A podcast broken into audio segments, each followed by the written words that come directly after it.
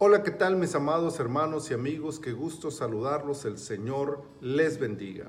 Ya estamos en el día sábado, sábado 18 de febrero del año 2023. Esta es la temporada 24, el episodio 73 de nuestro devocional en su reposo. En el Salmo 73, el versículo 17 dice, hasta que entrando en el santuario de Dios, comprendí el fin de ellos. Qué terrible es la envidia y cuánto daño puede hacer al corazón del hombre. El versículo 3 indica que el autor de este salmo había pasado por un tiempo de envidia.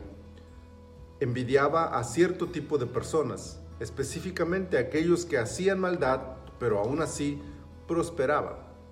La envidia lo llevó a un punto en el que estuvo cerca de perderse, de deslizarse hacia el mal. Llegó a pensar que no valía de nada todo el esfuerzo que hacía por agradar a Dios, porque a él le iba mal en comparación con aquellos hombres que vivían en abundancia de riquezas y de bienes, pero eran hombres perversos. Sin embargo, el Salmo no es uno en el que solo se cuenta el mal que sufría el autor, sino que también revela la forma en que logró superar aquel sentido. La clave está a partir del versículo 17 cuando dice, hasta que. Todo esto pasó, todo esto sentí, todo esto estuvo a punto de destruirme, hasta que. ¿Cómo superó aquel sentimiento de frustración y envidia? Entrando a la casa de Dios, teniendo un tiempo de intimidad con el Señor en el que le fue revelada la gran verdad sobre el perverso. El hombre puede prosperar y disfrutar aparentemente de tenerlo todo.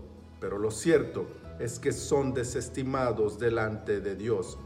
Viven en constante terror interno y el final de sus días solo los encontrará en juicio y desgracia, olvidados por la eternidad, lejos de Dios. El salmista entendió eso, creció fortaleció su fe en el Señor, afirmó su compromiso de santidad, consagración y búsqueda de Dios y pudo descansar en Dios al grado de decir, fuera de ti nada deseo en la tierra. Versículo 25.